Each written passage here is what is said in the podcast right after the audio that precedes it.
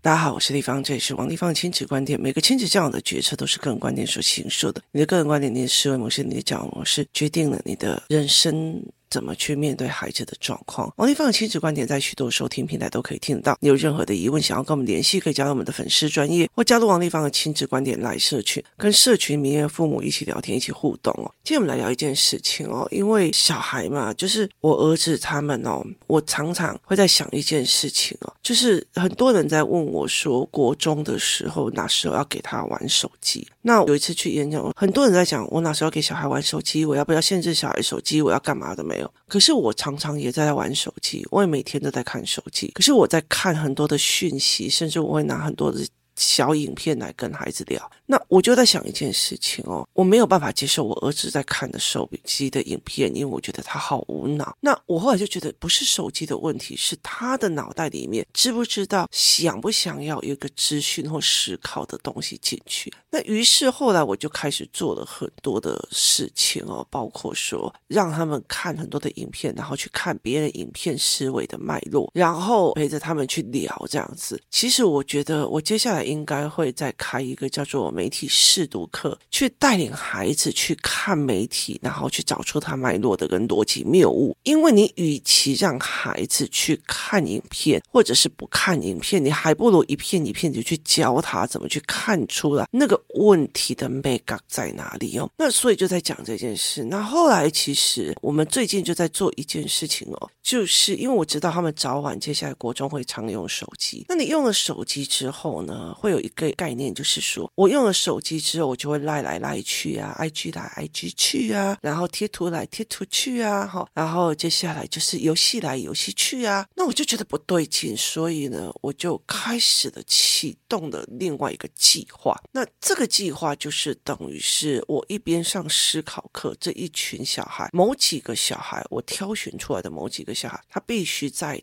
经营他自己的所谓的部落格思维导图，所以我会给他们一个教案，然后让他们去做这样做我的思维导图，然后去分析我的课程哦。一来是帮他们累积一些思维，二来是让他们习惯去做自己的所谓的思维累积。那我们在做这件事情，它前置动作就非常非常的多，就它有非常多的前置动作，然后非常多的前置思维。那我已经进行了好一段时间哦。那甚至我们有开了几个部落格讨论群组，或者是说，哎，我们还有泰国学校讨论群组，然后就有很多的群组，然后每天都有人一直在丢东西哦。包括就是学校的讨论群组，我们还去找到外籍老师在泰国学校里面的所谓的。评价系统，评他们外籍老师怎么去看，他们怎么去看泰国学校的哦？这个有空我就找来一起来讲。那我就觉得这些东西蛮有趣的。那结果呢，我就来看了一件事情，在于是。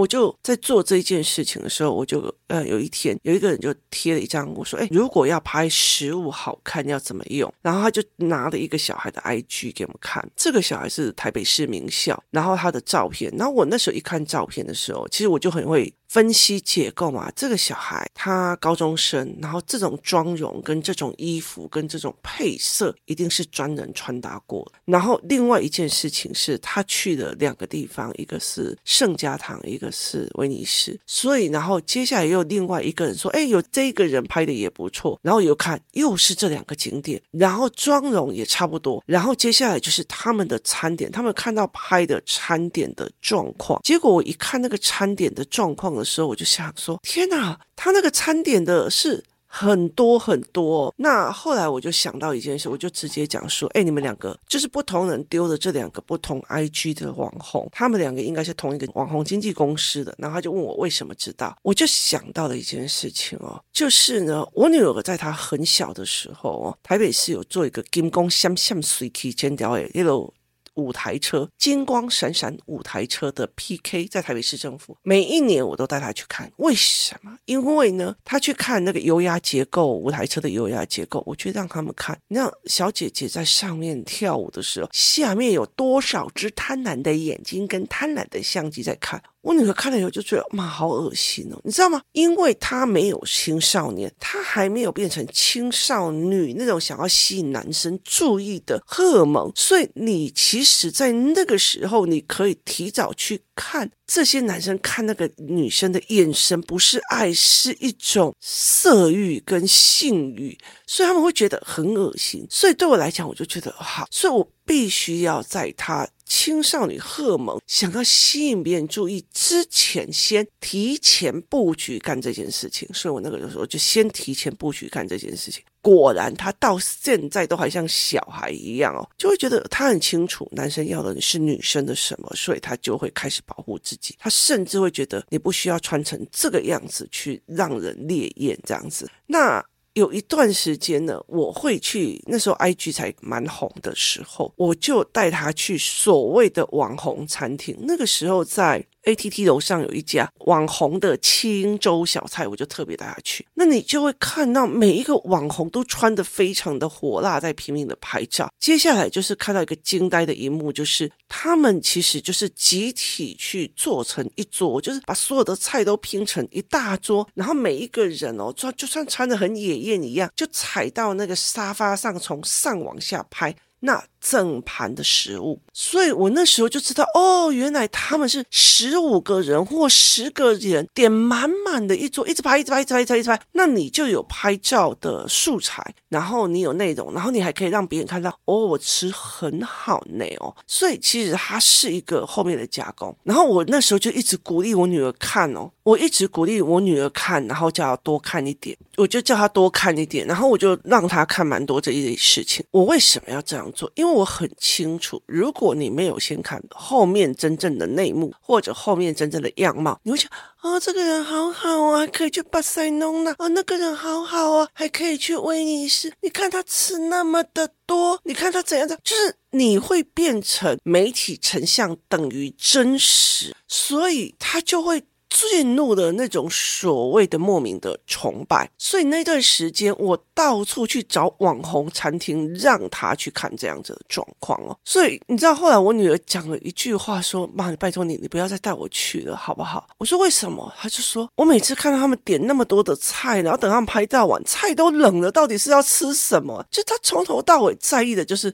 太冷了，跟我以前呢，我我妹妹如果每次在跟我看那种爱情片，你知道，然后那种就是那种两个人爱情这样谈判这样子，然后女的拂袖而去，我妹妹不会觉得哦好感人哦，他们吵架了，我妹妹一定是桌上那杯柳橙汁，照市价来说应该是一百八十块，她竟然没喝完，你知道，就是他们常常会让我觉得非常非常的有趣，就是每一个人他的专注点。都不一样，像我弟弟，我们在看广告的时候，他常常在看的就是最旁边的那一个人脸怎么扭曲，很好像他不是看那个 C 位主角，他是看旁边的。每一个人在专注的点跟思维的点都不一样，所以我就觉得它这是一个非常非常有趣的一个概念。好，那我几乎都是很快的让他们非常快速的。提早布局，我知道你接下来会被 IG 这样子弄走，所以我提早让你去看网红经济他们是怎么运作的。他们会去租一个豪宅，或者是租一个饭店起来，然后里面就是十几个、二十个轮流在不同的角度拍照，他就是。拼桌、拼房或拼餐，就是大家拼成一桌餐，大家拼一个房。可是事实上，是他真的过得很美好吗？没有，是大家虚的。如果你今天去一个顶级的 hotel，那个晚上是三万块，可是你十个人，你一个人只要出三千块，你就可以把他所有的设备拍得美美的，你的 IG 修图弄得非常的漂亮，你有非常多的漂亮的影片，然后你就可以弄。所以很多的小女生就他们好好。哦，他们网红好好哦，那没有去算后面的可能变现或干嘛，所以。甚至包括呃，经纪公司会要求你非常多的事情，并不一定很合理。然后你常常要为了那个流量，就我们常常会跟他小孩讲，不要在意别人的眼光，但是你会在意别人的流量去做这件事情。后来很多人是因为流量，或者是因为很多事情去完蛋的哦。那接下来我就觉得说，这完全是不行，所以我在很早就做这件事情。不管是他在讲是他要进入青春期之前，很早我就先让他还没有青春期的时候先去看。那些男生在拍车模的样式或干嘛？那他们其实并不是真的爱你或者喜欢你才给你玩具或者是点数。很大的一个原因就是那个贪婪的色眯眯的眼神。那接下来 IG 的时候，我就带他去拆解这个部分。他看完以后就知道，哦妈，这应该是团拍，这是经纪人，这是怎样？他就已经理解了。我那我有一段时间，我还会带他看那个大爱电视台星期日晚上的什么大爱全记录，就是他把那个时候的连续剧的后面的幕后都讲出来，看出来说这里是灯光。如果今天这个明星旁边没有那个灯光，他能够算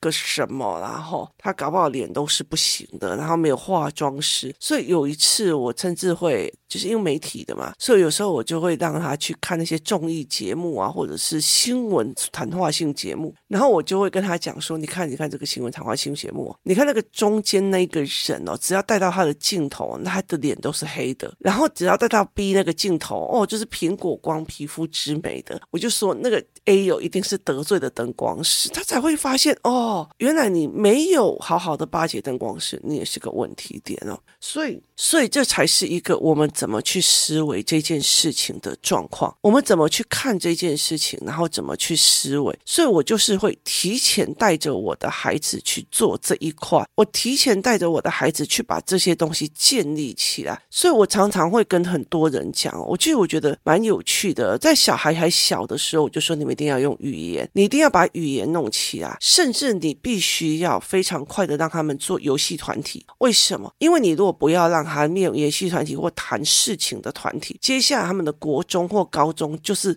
干来干去，讲来去，就是骂那些没有内容的话。所以你今天如果在学校里面都是这样一群是不行的，所以要重新帮他们找游戏团体或者建立学习的营队。那我建立营学习营队之后，我就发现这群小孩根本就是有些语言不行，有些认知不行，所以我就会开始教他们语言或者教他们认知，然后所以我在开始做这些教案，想要帮助他们去做这一块。那对我来讲，其实就会觉得有趣。那我可以帮助这一群小孩去把这一块弄起来。那接下来进入国中的时候，他们包括他们的文本都是片段的，都不是开心的。所以我现在也在做所谓的阅读文本，然后做很多的事情，这样子哦。就是我很知道他接下来会遇到什么，我先防范着。我很清楚他们国高中男生在一起就是干来干去，讲操话，讲干嘛的，讲那些互相 gay 来 gay 去的。我所以我很早提早就。让他们很习惯这件事情。那我很清楚，团体生活有时候会打打闹闹的，这样子玩来玩去，有时候抓来抓去这样，所以我也会让他们集体，因为我有很多独生子、独生女，所以我让他们继续这样子，就是有一个活动。那我也知道，未来去外面之后，包括你在讨论事情，有时候你要插话进去，要干嘛进去，这件事情也都是会去这样子做。所以你就应该可以，就是我要会提前练，我很多东西都提前练，一直到。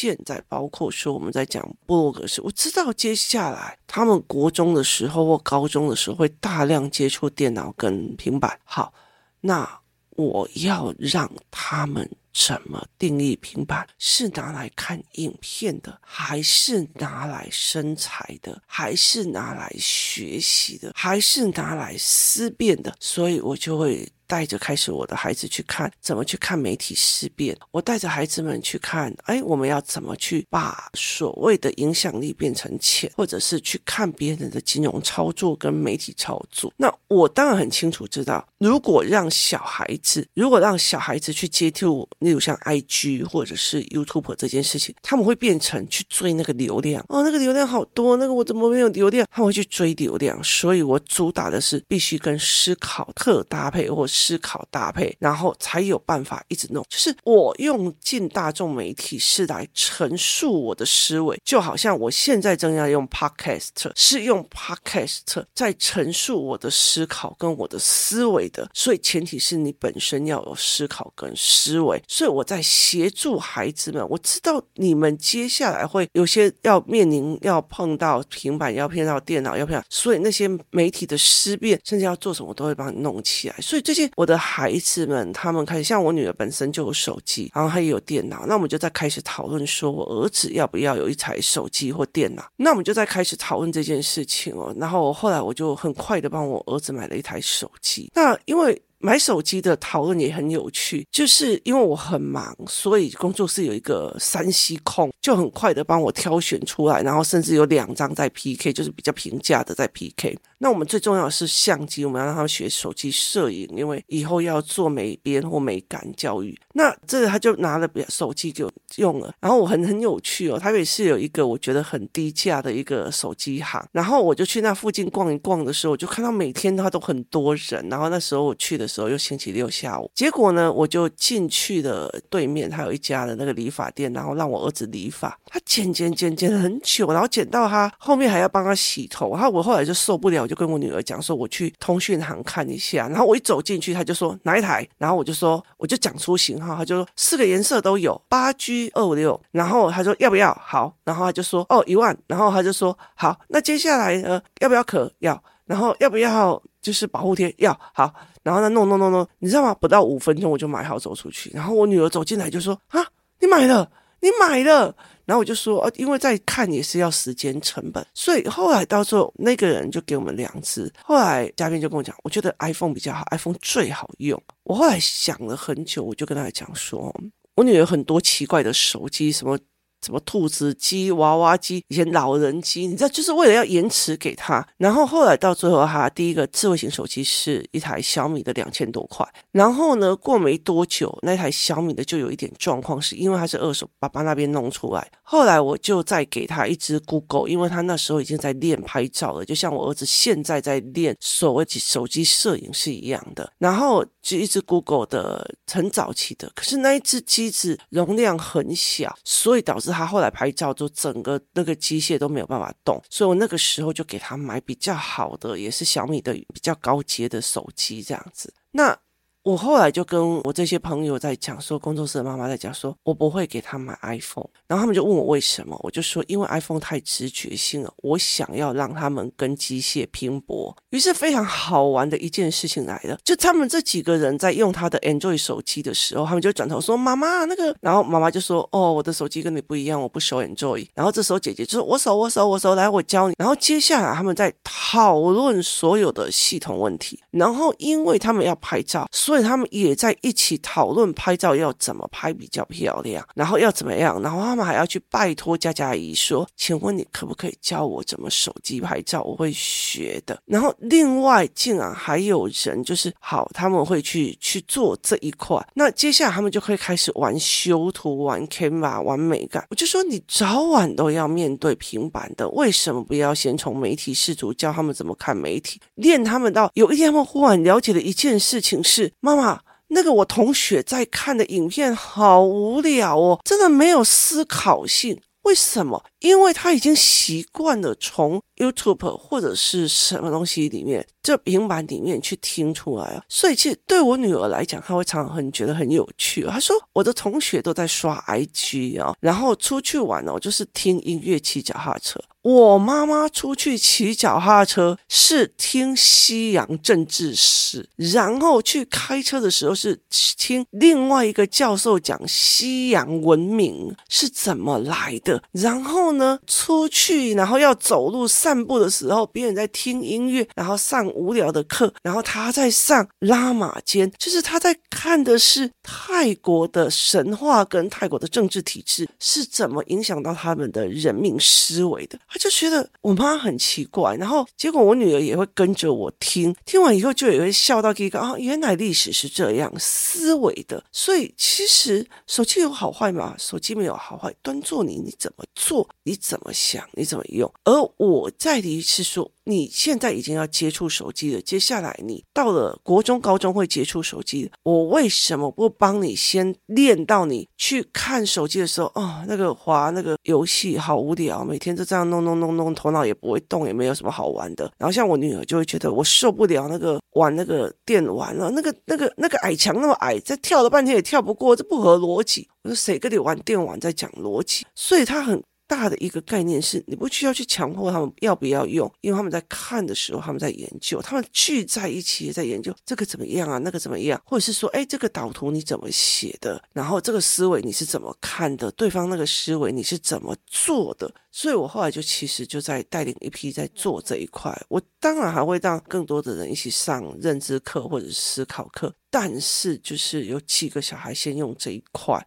就是先一边用网络上在交作业哦，让他们去开始跟机械做互动。就是我今天想要发一篇文，或我今天想要传达我一个思考，我怎么利用这个工具去做出来？所以我就会用这样子的方式去先定义这一台手机，或者是这一个东西是定义是它是生财工具，它是思维工具，它是。这样子的状况，那也不是说你丢给他，你就要写部落格就部落格。他前面有非常非常多的前置作业，包括像我儿子预言、逻辑思维，然后你怎么拉脉络的哦。像我有一次写了一个脉络图，所有的人都在偷学，结果每一个都是大人的思维要灌给小孩，可是事实上。那个脉络图，我儿子从来没有跟我讨论过，他都自己可以每天自己去练出来的哦。我会给他作业，然后让他自己去听了以后，他自己去做出来。他就是用这样子的模式在思维在运作的，所以他并不是一个说，哎，我要怎么做就怎么做。所以。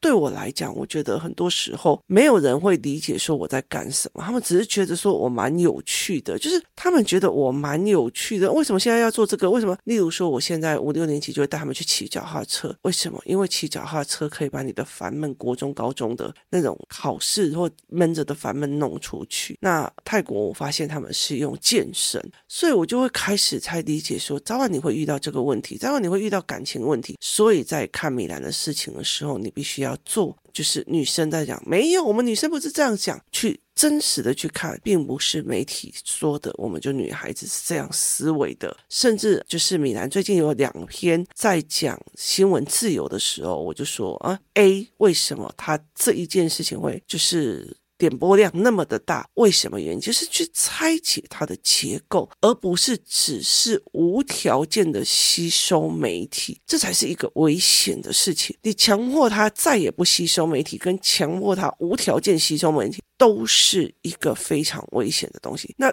既然媒体跟媒介这些东西不可避免，那为什么不提早一样一样把它训练起来？所以我女儿常会跟我讲说，她就跟我讲说妈，你知道吗？就是呢，我的同学在化妆，在在吸引别人注意的时候，我就觉得啊，这个不就是小时候我妈给我带着看那个吗？然后呢，当我的朋友在那边弄 IG 的时候，我就会心里在想，嗯，这个人呃后面应该是怎样怎样。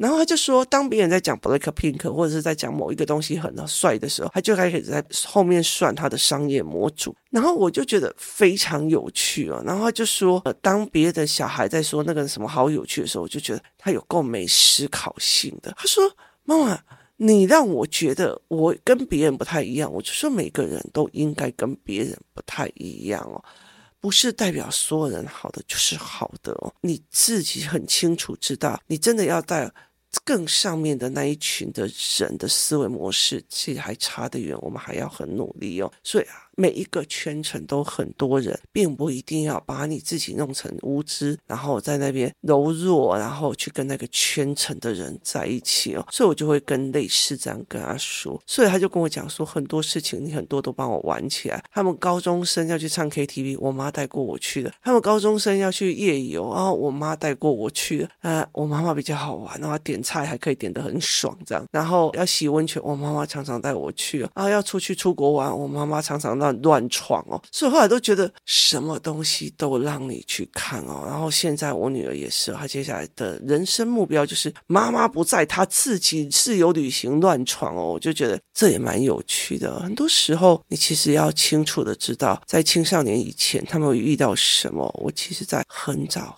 很早以前都已经在做先行的教育了，就是你一定要比孩子早很多年，而不是发生问题了再来面对，那会非常痛苦。今天谢谢大家收听，我们明天见。